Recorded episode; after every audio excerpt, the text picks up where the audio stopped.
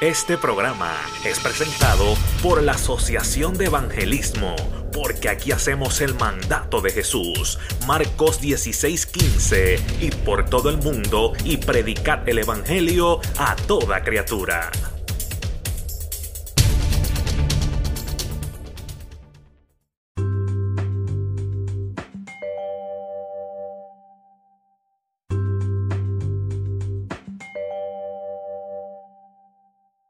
Así de pie, busquemos la palabra.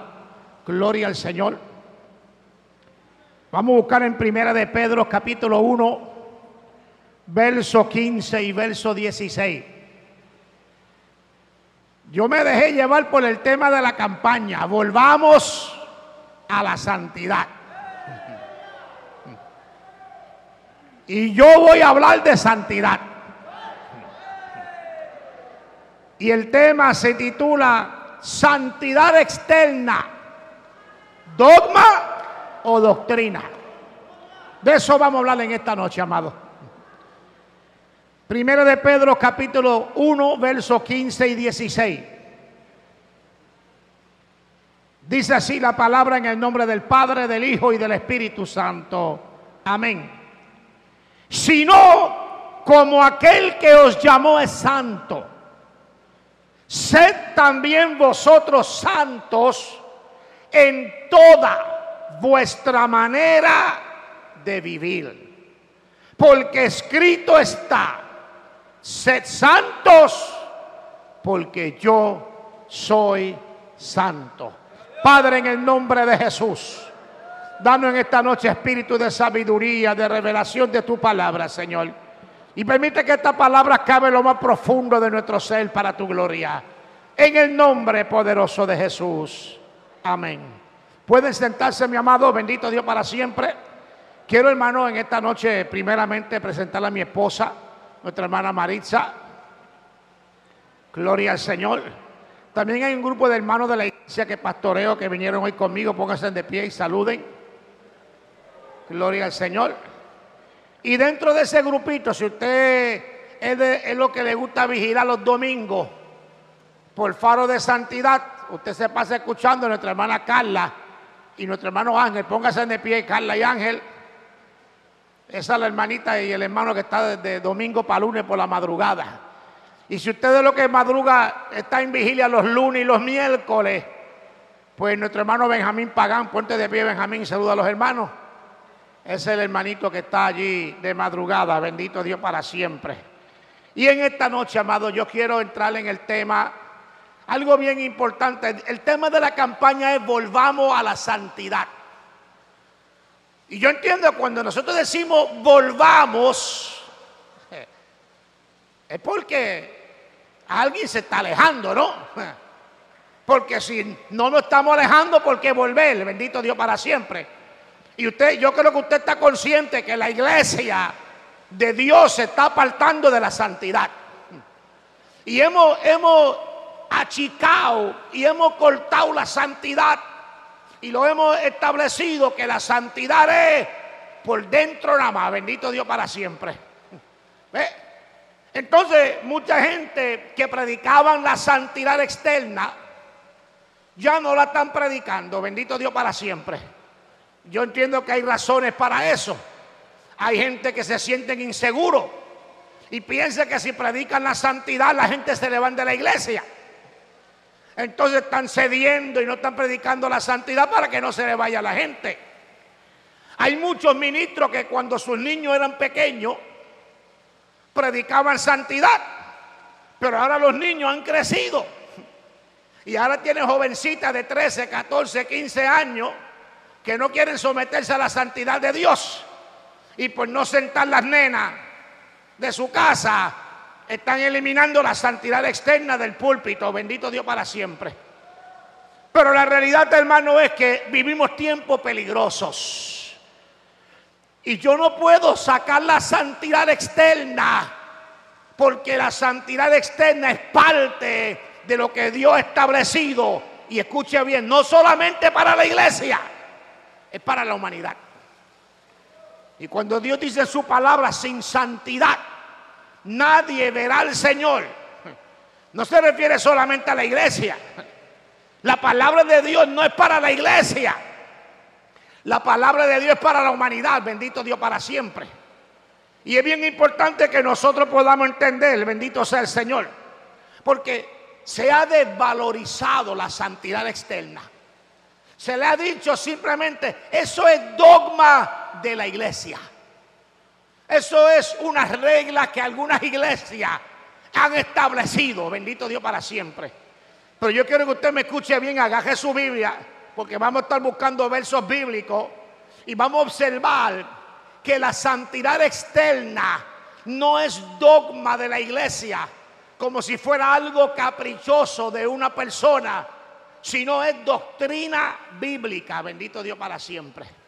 Doctrina significa enseñanza. Doctrina bíblica significa enseñanza bíblica, bendito Dios para siempre. La Biblia enseña que nosotros tenemos que tener una santidad en nuestra vida.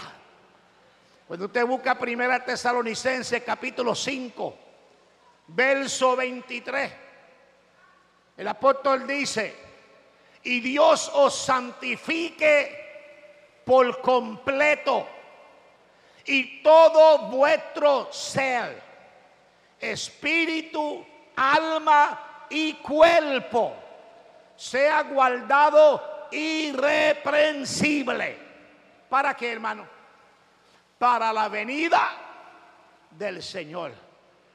Si usted estudia la Biblia, hermano, usted va a observar que casi siempre que se habla en la Biblia de la segunda venida de Cristo, o de la manifestación de Cristo, habla de la santidad. Habla de la santidad.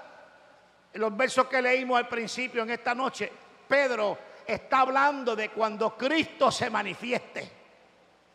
Y hablando de la manifestación de Cristo, Pedro dice que seamos santos en toda nuestra manera de vivir. O sea, todo lo que yo hago como ser viviente, yo debo hacerlo en santidad. Yo debo hacerlo en santidad. ¿Cómo ando? ¿Cómo hablo? ¿Cómo visto? ¿Cómo me peino? Hello. En santidad. Todo lo que yo haga como ser viviente, toda mi manera de vivir, debe ser en santidad. Bendito Dios para siempre. Te oye una iglesia que habla como el mundo habla. Es una iglesia que ha perdido la santidad. Un cristiano que se pasa usando la fraseología del mundo. Es porque se está convirtiendo en amigo del mundo. Bendito Dios para siempre. Y si se está convirtiendo en amigo del mundo, dice Santiago 4, que se ha constituido enemigo de Dios. Entonces nosotros no podemos hablar como el mundo habla. Nosotros no podemos vestir como el mundo viste. Nosotros no debemos andar como el mundo anda. Bendito Dios para siempre. ¿Por qué, hermano?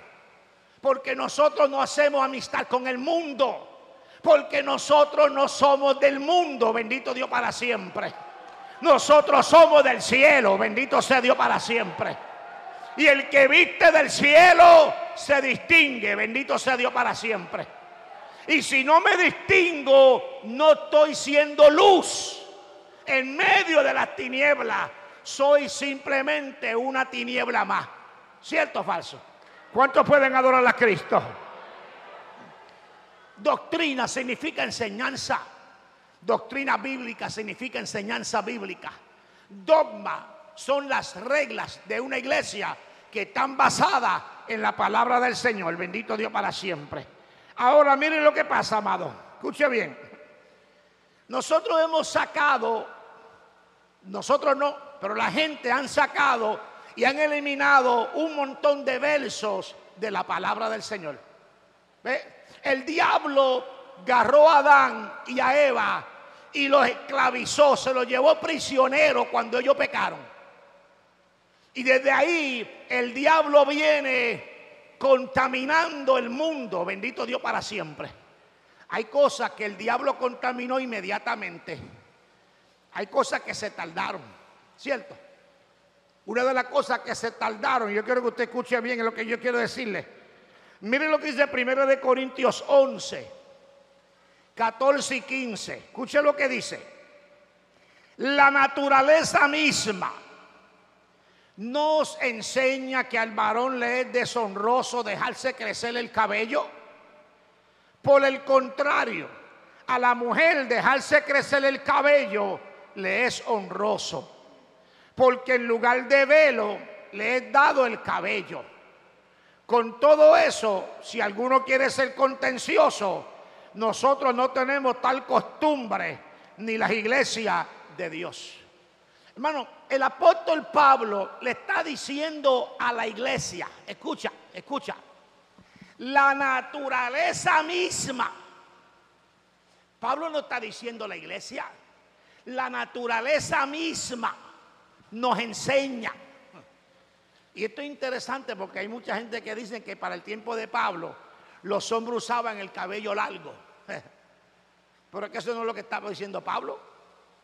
Pablo está diciendo, la naturaleza misma te enseña que el hombre está con el pelo corto y la mujer está con el pelo largo. Eso es lo que está diciendo Pablo cuando dice la naturaleza misma. No está hablando, Pablo no está ni hablando de la iglesia, está hablando de la naturaleza, del exterior de la iglesia. Que aún fuera de la iglesia, para el tiempo de Pablo, el hombre acostumbraba a usar el pelo corto y la mujer acostumbraba a usar el pelo largo. Se parece ahora, ¿verdad, hermano? Mira, hermano, mira si esto era así en aquel tiempo que el apóstol Juan tiene una revelación en Apocalipsis. Y en el capítulo 9, verso 8, Juan ve unos demonios que salieron del abismo y que iban a atormentar a la gente. Y cuando el apóstol Juan comienza a describir a los demonios, él los describe de una manera que el que está escuchando entienda. Y dice el apóstol Juan que los demonios tenían cabello de mujer. ¿Qué, ¿Qué, estaba tratando de decir el apóstol Juan? El apóstol Juan espera que todo el que está leyendo entienda que si los demonios tenían cabello de mujer, ¿qué tenían? Cabello largo. Hello. Mire a ver si la Biblia nos enseña que la mujer usa el cabello largo. No dice que en lugar de velo le he dado el cabello. ¿Cuánto adoran a Cristo? Hoy vemos como esto se ha distorsionado, ¿cierto? Pero mire, el corte de pelo de la mujer es parte del modernismo. Mano, antes la mujer no se recortaba el pelo. Esto comenzó, según la historia, durante la Primera Guerra Mundial. Mire todo lo que se tardó el diablo en contaminar eh, lo del cabello de la mujer. Pasaron, hermano, estoy hablando de 1900 y pico, 1918 cuando comienzan entonces las mujeres a cortarse el cabello, bendito Dios para siempre. Antes no lo hacían.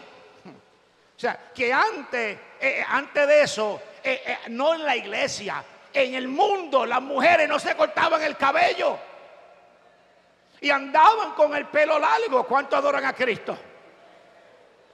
Pero el diablo se tardó, pero el diablo logró contaminar al mundo. Pues, y, después que contaminó al mundo, el diablo dirigió sus cañones hacia la iglesia. Hermano, y la iglesia, lo que llevan aquí, por lo menos 30, 35 años de convertido, saben que en Puerto Rico las iglesias pentecostales, y no me estoy refiriendo a MI, sea Mission Board, sea este, Asamblea Iglesia Cristiana, sea la iglesia que sea, las mujeres todas estaban con los pelos largos. ¿Es cierto?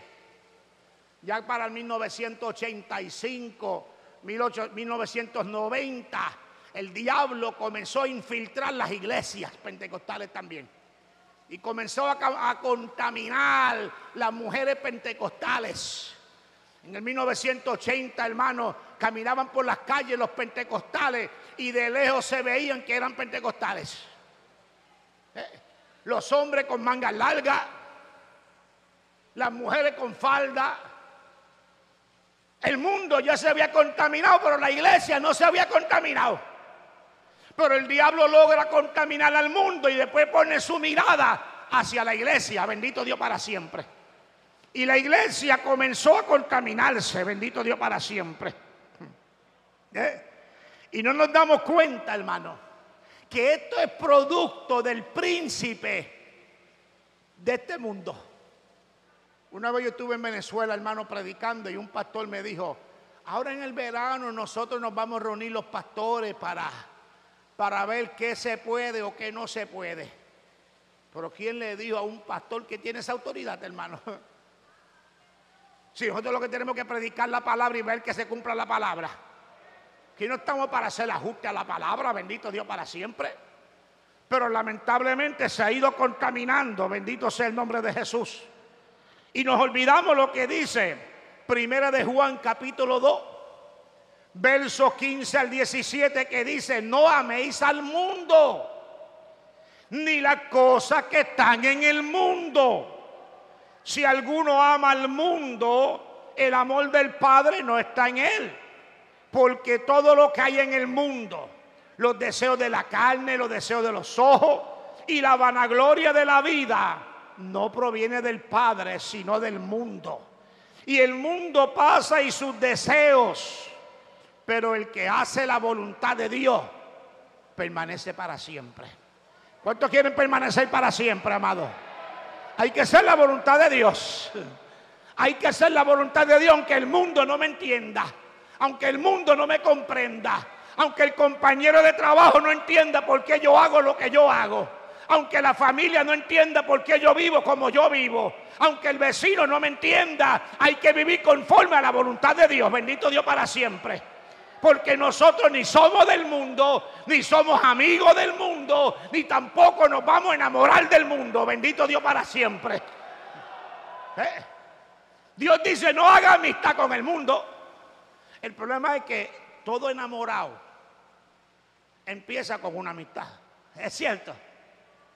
Oh, ¿Cuántos de ustedes se declararon a su esposa, a su novia, el primer día que la conocieron? ¿Nada? Primero viene la amistad, luego viene el envolvimiento sentimental. Y como Dios conoce que el mundo lo gobierna el diablo, por eso que le dicen el príncipe de este mundo, porque él es el que gobierna el mundo. Dios nos dice, mira, no te hagas amigo del mundo. Y yo no quiero que te haga amigo del mundo porque lo que no quiero es que mañana te enamore del mundo. Y comience a vivir como el mundo vive. Bendito Dios me deshonre. Bendito Dios para siempre.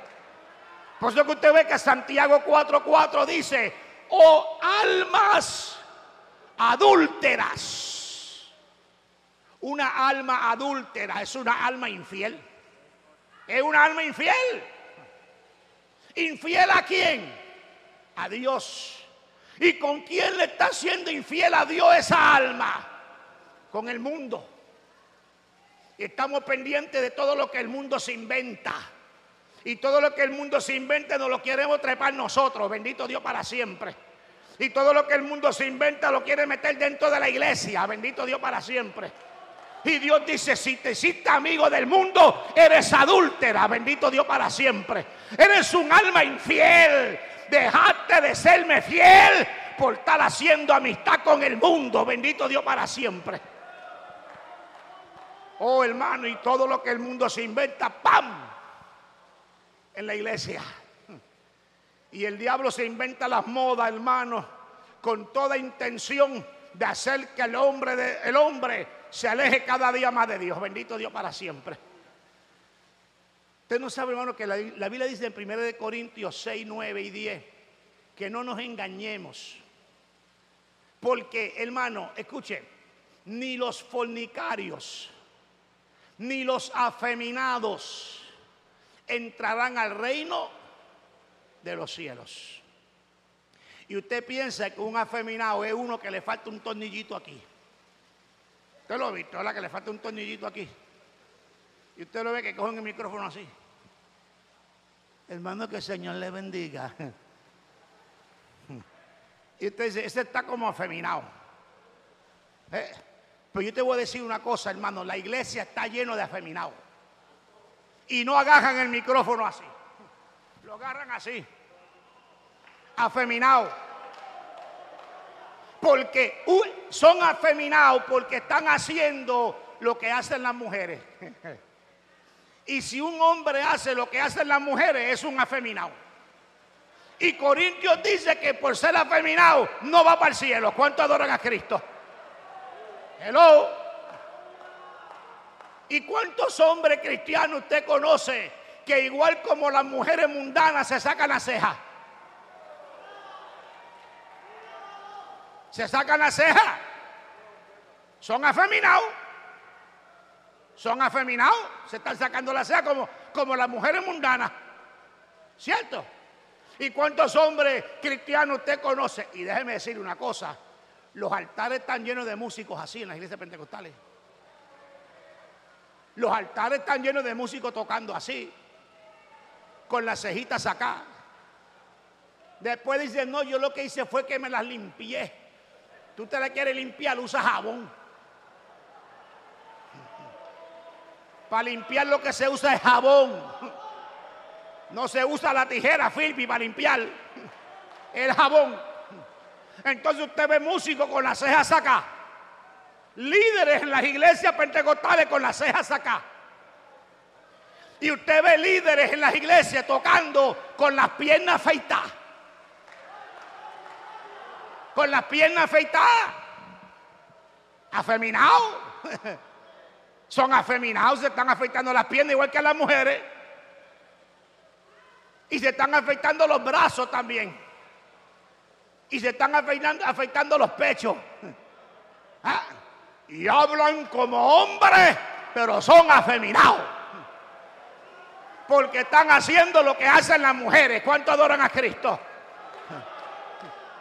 Y si están así, hermanos queridos, no están viviendo en santidad y pueden tocar un instrumento como, como, como loco, pero a Dios no le agrada. Porque están contaminados con el mundo y están contaminados con el pecado. ¿Cuántos pueden adorar a Cristo?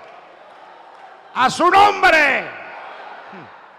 Nosotros tenemos que tener cuidado, hermano. Usted y yo tenemos que entender de dónde somos. Bendito Dios para siempre. Nosotros no somos de este mundo. Escucha lo que dice la palabra del Señor, hermano. En 1 de Pedro 2.11. Amado, yo os ruego como extranjeros y peregrinos que os abstengáis de los deseos carnales que batallan contra el alma. Hay que abstenerse de esos deseos, bendito Dios para siempre.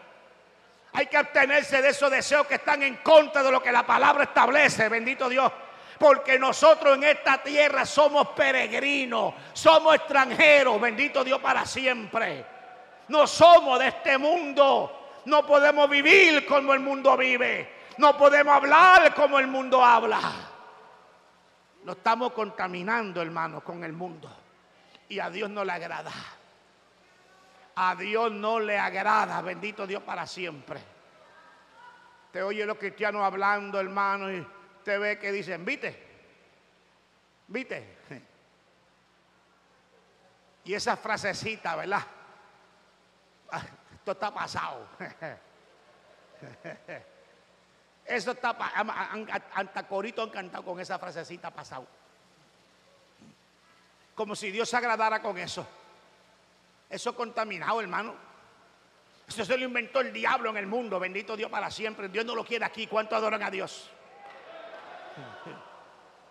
Lo que se inventa allá a Dios no le agrada aquí porque eso se lo inventó el diablo allá. Que se queda allá con el diablo. Bendito Dios para siempre. Aquí no porque nosotros queremos ver a Dios. Y sin santidad nosotros no vamos a ver a Dios. Bendito Dios para siempre. Hermano, Dios puede ser un milagro en tu vida terrible. Pero si no tienes santidad, no va para el cielo. Dios te pudo haber sacado a ti del pecado más horrible, pero si no vive en santidad, no va a ver a Dios. Para poder ver a Dios hay que vivir en santidad. ¿Cuánto adoran a Jesús? A su nombre. Mire, escuche esto que le voy a decir ahora. Los adornos externos. Que ahora tenemos los cristianos que tienen un montón de adornos externos. Vamos a hablar de los adornos externos un momentito. Eso no es capricho pentecostal, hermano. Eso está claro en la Biblia. Y sabe, hermano, es una doctrina, porque lo cita Pedro y lo cita Pablo. Y Pablo y Pedro, cuando usted pone uno al lado del otro, eran tan diferentes. ¿Cierto? Pedro era un hombre brusco. Pablo era un hombre tranquilo. Era un hombre, hermano, que tenía un conocimiento profundo, ¿cierto? Pero mire qué cosa, los dos dicen lo mismo. ¿Por capricho? No, por inspiración del Espíritu Santo. Mire lo que dice Pedro. Vuestro atavío no sea el externo de peinados ostentosos, de adornos de oro o de vestidos lujosos. Hello. Ay, ay, hermanitas que caltan más de la mitad del sueldito en un trajecito. Después no tienen para diezmar ni tienen para ofrendar porque lo gastaron alimentando doña vanidad. ¿Cuánto adoran a Cristo? Hello. Entonces Pablo, Pablo le escribe a Timoteo y escucha lo que le dice. Asimismo que las mujeres se atavíen de ropa decorosa, con pudor y modestia. Escucha, no con peinado ostentoso, ni oro, ni perlas, ni vestidos costosos. Lo mismo que dijo Pedro. Idénticamente las mismas palabras. ¿Qué pasó? Eso no es dogma, eso es doctrina. Los dos fueron inspirados por el Espíritu Santo. Pero me llama mucho la atención lo que dice Pablo. En 1 Timoteo 2.9. Mira lo que dice, escucha bien. Asimismo que las mujeres se atavíen de ropa decorosa. Usted no ha buscado la palabra decorosa en el diccionario. Le digo lo que significa. Decente. Decente. que no está enseñando nada. Ay, hermano. ¿Y qué queja tenemos hoy en la iglesia ahora bregando con las hermanas? Yo no sé, hermano, porque acá entre nosotros no digan a nadie, pero la mujer es bien difícil que una mujer salga de su casa sin que no se mire en el espejo. Nosotros los hombres somos un poquito más manofipi, más. Yo he llegado a la iglesia hasta, hasta despeinado. Y cuando la doña me llega y dice, no te peinaste, me tiene un cepillo hasta en la oficina para que me peine por si acaso. Pero la mujer, salir de la casa sin mirarse en el espejo, difícil, difícil. Y cuando se mira en el espejo, no ve el descote que tiene. Hello que dice que se ve el nacimiento, que es el nacimiento, se ve la criatura casi completa.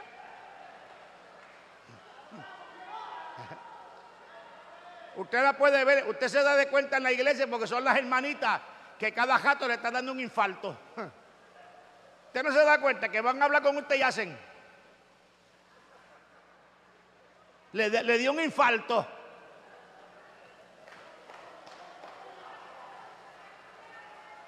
¿Eh? Si estuviera vestida como tiene que estar vestida, no le daba el infarto. ¿Cuánto adoran a Dios? Una vez yo fui a hablar con una hermana y me hizo así. Y yo le dije, ¿te dio un infarto? ¿Tú sabes por qué te dio un infarto, verdad? Porque tiene una blusa que no debe tener puesta. Oye, yo no sabía que yo era cardiólogo, Filipe. Jamás le volvió a dar más infarto. claro. La, mujer debe vestir decorosa, decentemente. Usted sabe una cosa, la mujer viste para mostrar su feminidad, no su sexualidad. Usted me está escuchando, ¿verdad? Porque a veces lo que, estamos, lo que están mostrando es su sexualidad. Mira cómo estoy.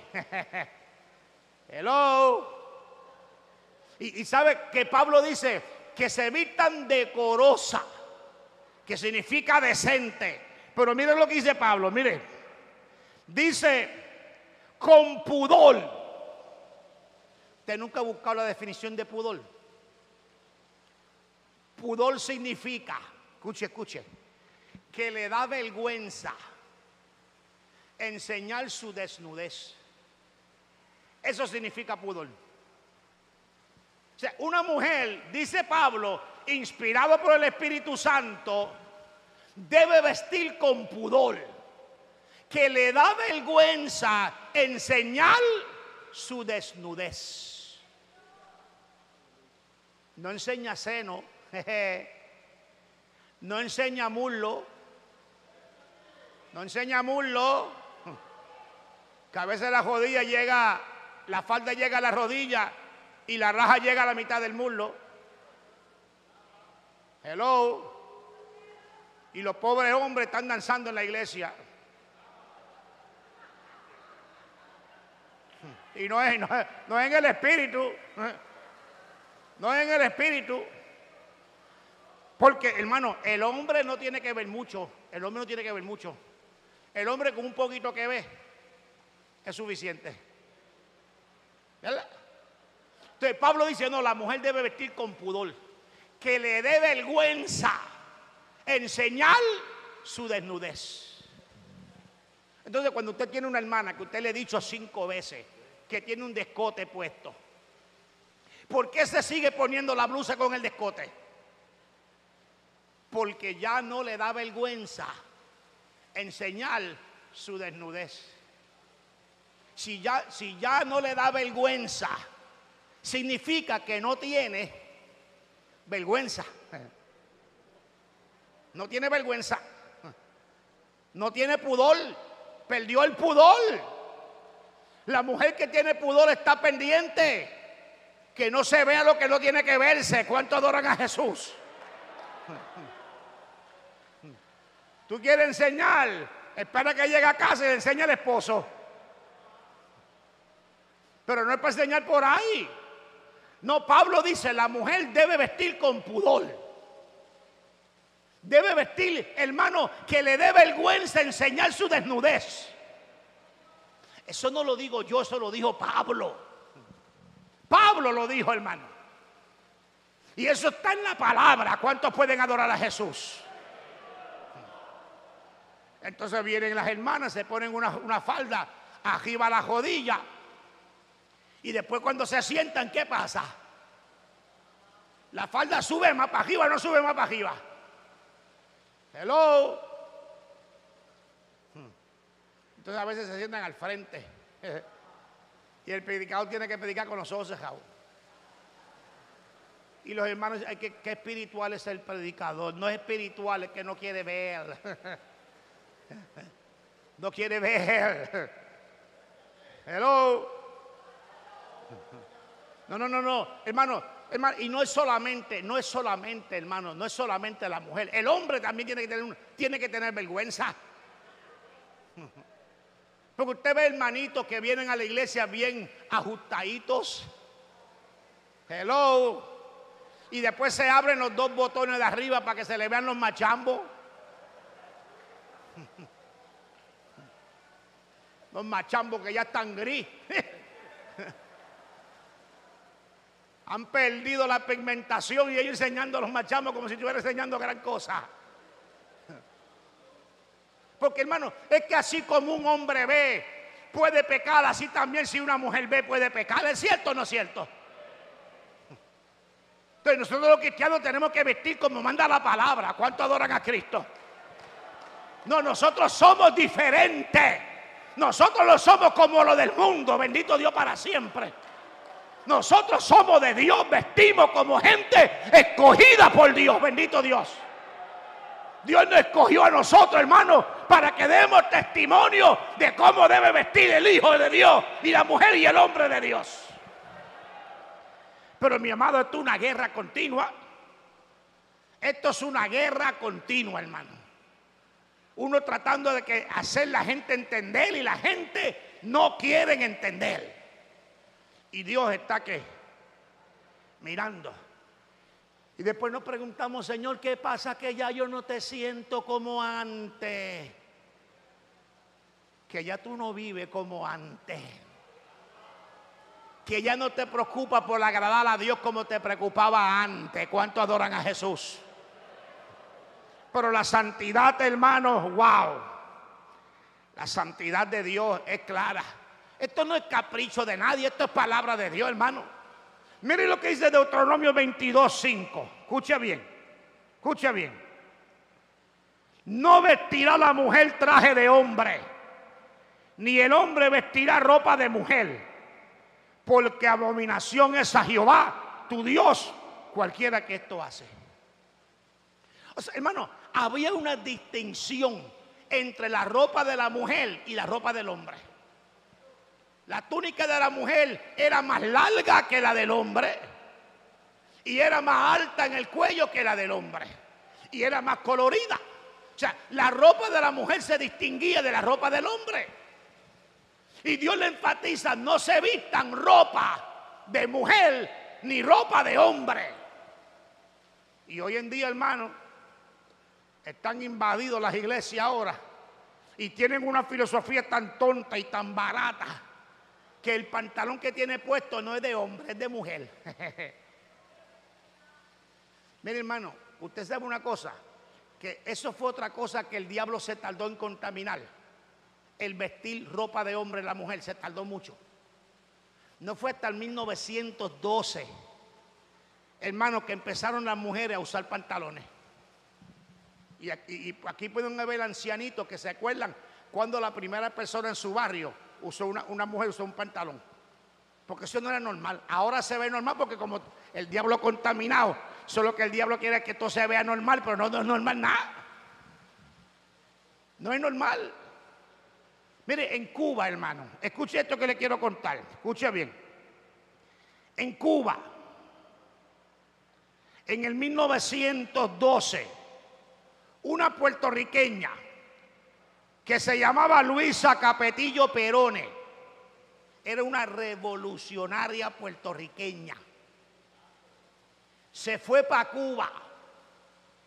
Y en Cuba, eso fue antes de Fidel, antes de Fidel, en el 1912, se puso unos pantalones. Porque era una revolucionaria. Ella no estaba de acuerdo con lo que establecía la sociedad. Y en Cuba se puso los pantalones y se la metieron presa. La metieron presa. Y estuvieron buscando a ver de qué la acusaban. Pero no encontraban de qué acusarla porque no había nada en la ley que decía que la mujer no pudiera usar pantalón. Pero ellos sabían que ella estaba haciendo algo fuera de lugar. Y así pasó en Puerto Rico. Esta puertorriqueña que se llamaba Luisa, Luisa Capetillo Perone, fue también la mujer, la primera mujer que usó pantalón en Puerto Rico. Pero eso era un acto de rebeldía a lo establecido, porque no era normal. Y yo no estoy hablando de la iglesia, estoy hablando de fuera de la iglesia. ¿Cuánto más en la iglesia, hermano? Y ahora que no se permite en la iglesia. Y es triste, hermano, pero una de las señales más grandes de que Cristo está a la puerta es la apostasía. Es la apostasía. ¿Y qué significa apostasía? Apostasía significa negar la fe o cambiar la doctrina. Entonces, una de las señales más grandes de que Cristo está a la puerta es la apostasía estamos viendo un montón de gente negando la fe. Hermano, ¿a cuánto está el descajeado ahora en Puerto Rico? Está como a cinco, a cinco, a cinco, cinco. Y, hermano, ¿y cómo está el cambio de doctrina? Gente cambiando la doctrina. Iglesias que predicaban esto y ya no lo están predicando. Ahora nos atacan y nos critican, bendito Dios para siempre, porque nosotros predicamos esto, pero que esto es lo que yo predicaba, esto es lo que siempre se ha predicado. Nosotros somos los que tenemos que estar escandalizados, porque ellos cambiaron el mensaje, cambiaron la enseñanza, y ahí están ellos atacándonos a nosotros, bendito Dios para siempre. Pero la Biblia es clara, ¿cuánto adoran a Jesús?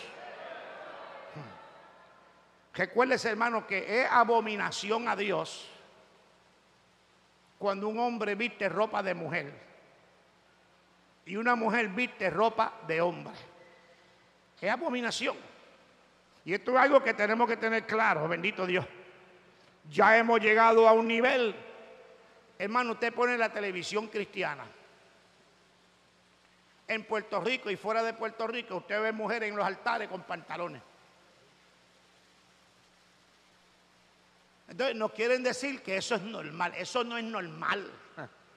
Eso es apostasía. Eso es pecado delante de la presencia de Dios. ¿Cuánto adoran a Jesús? Eso es abominación. Porque así como en Israel la túnica del hombre era diferente a la túnica de la mujer, así el hombre usaba pantalón y la mujer usaba falda o traje. Y el que la mujer esté siendo usando pantalón ahora, eso no lo hace normal. ¿Y qué vamos a decir, hermano? Vamos a decir que es normal que dos hombres se casen. Porque nos están diciendo que es normal que dos hombres se casen. Pues porque como todo lo que nos tiran lo aceptamos. Todo lo que nos dan, nos dicen, nosotros lo aceptamos como si fuera normal. Pues ahora nos están diciendo que dos hombres se pueden casar, que es normal. Eso no es normal. Ahora nos están diciendo que un nene de cinco años puede decidir si quiere ser nene o quiere ser nena. Eso no es normal. ¿Eh? Y mientras nosotros sigamos aceptando lo que no es normal como normal, nos van a seguir, hermano, metiéndolo a normal por normal. Bendito Dios para siempre. Y a lo anormal hay que decirle anormal. Lo que no está de acuerdo con la palabra, hay que decirle que no está de acuerdo con la palabra. Que nos llamen odiadores, que nos llamen lo que les dé la gana. Pero lo que a Dios no le agrada, Dios nos tiene a nosotros aquí para decirle a la gente que a Dios no le agrada. Bendito sea el nombre de Jesús. Esa filosofía barata de que Dios mira el corazón Dicen que el corazón de uno es como el tamaño de un puño. Ahora, ¿cómo es posible que Dios vea mi corazón, que es el tamaño de un puño, y no ve este cuerpo tan grande que yo tengo? ¿Será que Dios es miope? El Dios que ve mi corazón ve mi cuerpo. ¿Cuánto adoran a Cristo? Y él le dijo al apóstol Pablo, dile a ellos que yo los quiero santificar por completo que todo el ser de ellos, espíritu, alma y cuerpo, debe ser irreprensible para la venida del Señor. Que cuando Cristo venga, ellos estén viendo santo por dentro y por fuera. Hermano, mire, querido amado, y yo quiero que usted me escuche bien porque Dios no juega con esto, ¿sabe? Dios no juega con esto. En esto Dios no hace arreglos, porque Dios nunca hace arreglos. Dios nos da su palabra para que nosotros hagamos los ajustes a nosotros. Y nosotros queremos hacer los ajustes a la palabra. Dios dice, no, eso no funciona así. ¿Usted sabe cuánta gente salieron de Israel, de Egipto, para una tierra que Dios le invitó, que fluye leche y miel? Cuando Moisés lo contó en Números capítulo 1, verso 46, dice que habían 603 mil 550, más de medio millón. Y Dios le dijo, vengan, que yo tengo una tierra para ustedes que fluye leche y miel. Vengan. Y ellos salieron. ¿Cuántos llegaron, hermano? Dos. Sácate el por ciento. De 603.552. ¿Qué le pasó? ¿Qué le pasó a los 603.548? No dieron el grado. No dieron el grado. Y si no dan el grado, no se van. ¿Y cuántos saben que Dios es el mismo ayer, hoy y por los siglos? El Dios que no permitió que, llegaran esos 603.548, hoy no va a pasar por alto lo que Él ha establecido en esa palabra para que tú y yo entremos viviendo una vida desordenada, mundana, contaminada con el mundo, con el pecado, con la vanidad.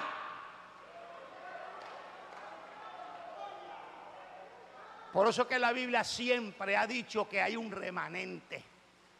¿Es cierto? Un remanente. ¿Eh? Y el remanente es el poco del montón. Te coge un vaso de agua y se bebe el vaso, siempre te queda algo en el vaso, ese es el remanente. ¿Eh? Por eso que Dios dice, muchos son llamados, pocos son escogidos. Y en el momento de Dios escogernos, Él no nos va a escoger por lo que nosotros experimentamos. Él no nos va a escoger por las experiencias que tengamos. Él no nos va a escoger por los dones que nos haya dado. Él no nos va a escoger por los milagros que hayamos hecho. Él nos va a escoger por cómo vivimos. Por eso que, que, Jesús le dijo en Lucas capítulo 21, verso 36, pónganse a orar. Y velen para que ustedes sean escogidos. Para que puedan estar delante del Hijo de Dios cuando Él llegue. Eh, y esto es la realidad, hermano estamos en la recta final. Todo nos está diciendo, esto se está acabando. Todo nos está diciendo que esto se está acabando. Yo tengo que chequear que yo esté viviendo en santidad. Por eso yo me gocé con el tema de la campaña Volvamos a la Santidad. Hace, hace años que yo no escuchaba ese tema. Y yo me imagino que van a pasar muchos años hasta que yo lo escuche de nuevo porque cada día lo menos que se habla de la santidad. Ahora los predicadores dicen que hay que declarar. y yo declaro, deja de estar declarando y vive como Dios quiere que tú vivas. Vive como Dios quiere que tú vivas. Esto no es cuestión de declarar, es como vivir como Dios quiere. Que cuando llegue ese momento, como dijo Jesús, va a llegar un día que Jesús nos va a decir, ven acá, ven acá, ven acá. Vete.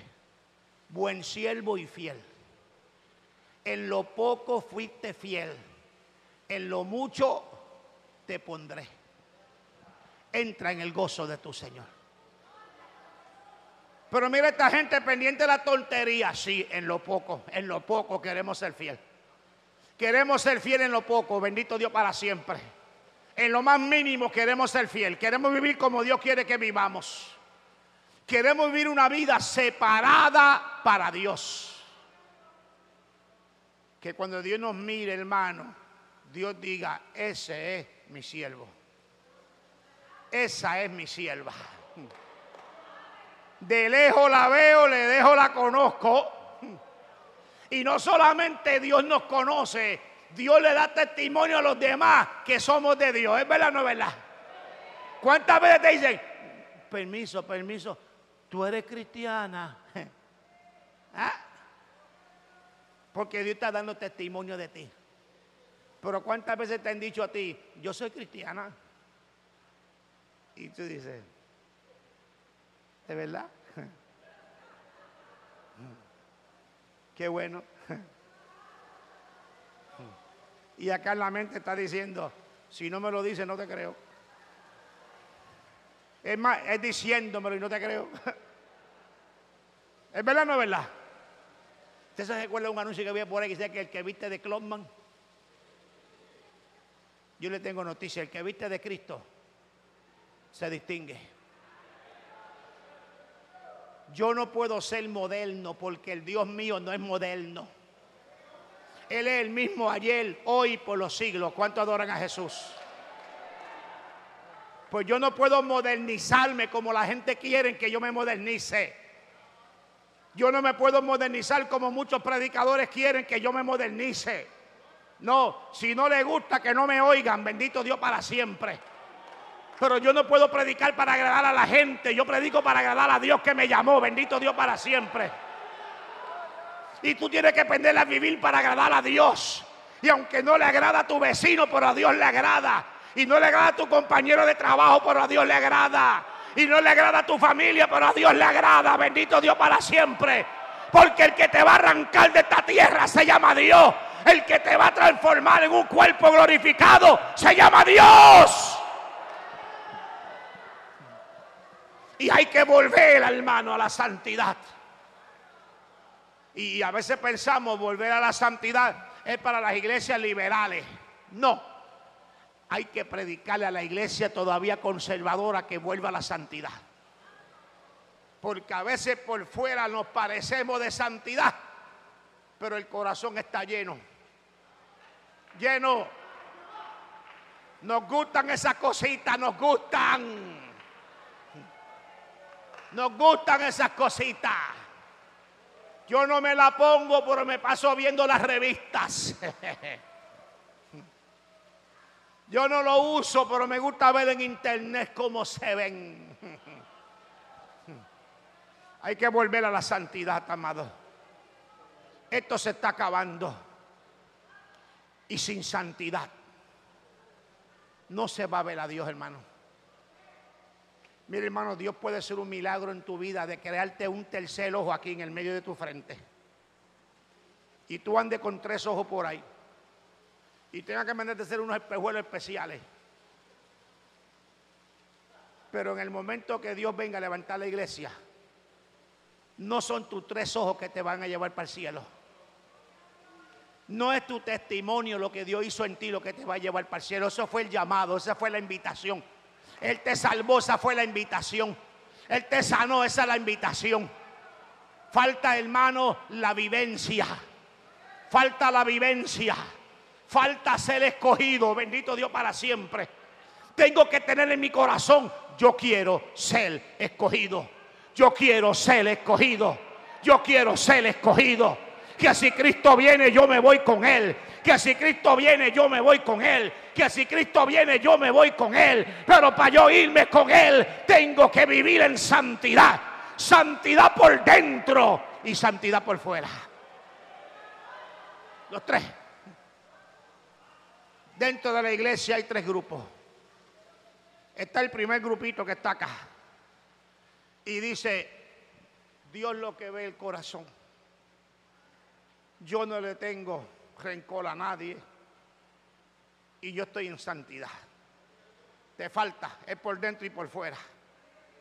Está el segundo grupo que dice yo tengo el pelo largo, tengo la falda larga, aunque tenga la lengua larga. Eh, ya nada más ahí hay un problema. ¿Cierto o falso?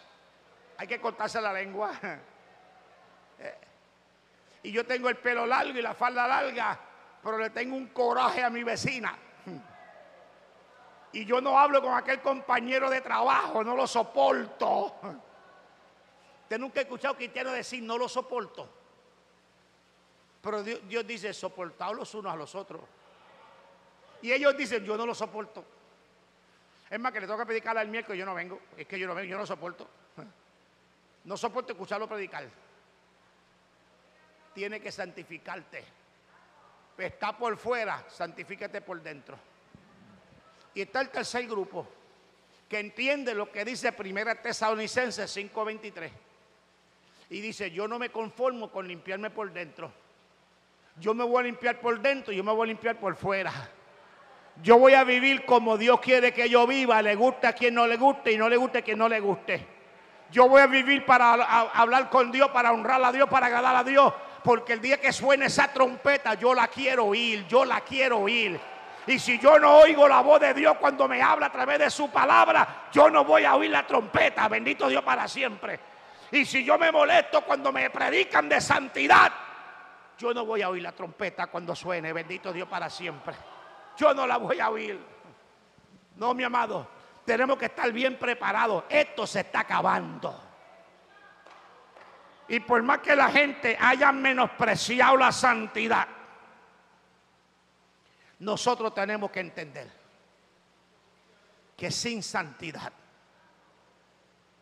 no vamos a ver al Señor. Mire qué importante es la santidad. ¿Cierto? La santidad en toda nuestra manera de vivir. Así. En todo lo que yo hago, yo lo voy a hacer para agradar a Dios como ando, como visto, como hablo, como pienso. ¿Cierto? Todo, todo. Voy a hacer las cosas como a Dios le agrada, como me dice su palabra. Porque se está acabando y yo no me quiero quedar. ¿Cuántos hermanos aquí se quieren quedar?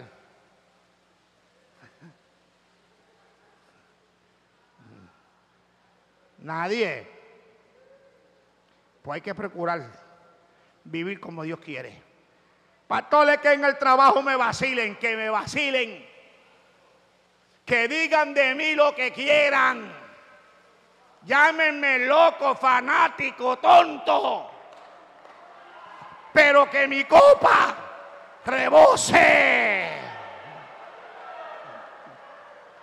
Ese se burla de mí pero cuando yo miro para arriba, el de arriba no se burla, el de arriba me está escuchando, me está mirando, me está velando, me está contento conmigo. Y cuando Él está contento conmigo, Él me lo deja saber. Y yo siento ríos de agua viva corriendo por mi ser y yo siento lengua fluir. Bendito Dios para siempre. Porque Él está contento conmigo. Pero si yo no vivo en santidad, tengo el espíritu contristado. Eso es lo que le pasa a un montón de iglesias. Usted no ha visto las bendiciones nuevas que hay por ahí ahora, hermano. Ya no encuentran que inventarse. Hermano, usted se mete en YouTube. Usted ve gente ungiendo con sal. Mire con sal. Están salando a la gente. Están repartiendo chicle ungido. Están vendiendo escoba para bajar las malicias. Hermano, bendiciones nuevas que no valen nada. Porque las genuinas se perdieron y se perdieron porque no están viviendo como Dios exige que vivan. Si vivieran como Dios exige que vivan, no estarían que estar inventándose bendiciones nuevas.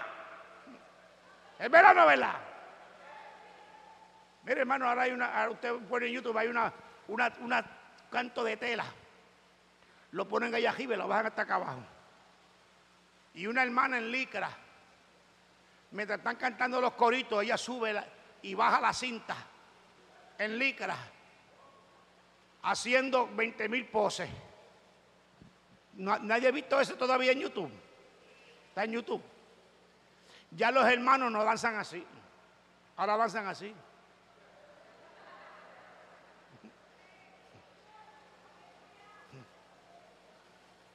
Que muchas boberías nos quieren meter porque han perdido lo genuino. Pero todavía hay un pueblo que tiene lo genuino. Bendito Dios para siempre. Ellos dicen que somos ignorantes, pero tenemos lo genuino. Ellos dicen que somos fanáticos, pero tenemos lo genuino. Ellos dicen que somos legalistas, pero todavía tenemos lo genuino. Todavía disfrutamos del Evangelio en su pureza. ¿Cuántos pueden adorar a Cristo? Yo quiero que en esta noche, hermano, tú me entiendas. La santidad externa no es un dogma, no es un capricho de pastor. La santidad externa es una enseñanza bíblica que está plasmada en las escrituras y que nosotros tenemos que mantenernos en ella. No la cedamos, hermanos, porque cederla perdemos todo. Maritza, pasa por aquí. Ceder a esa doctrina nos va a, vamos a perder demasiado.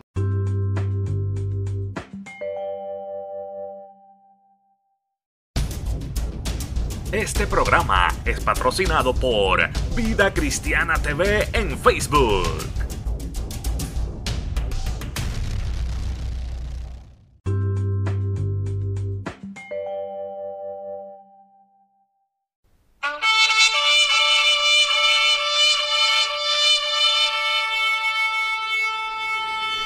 Este programa fue presentado por la Asociación de Evangelismo.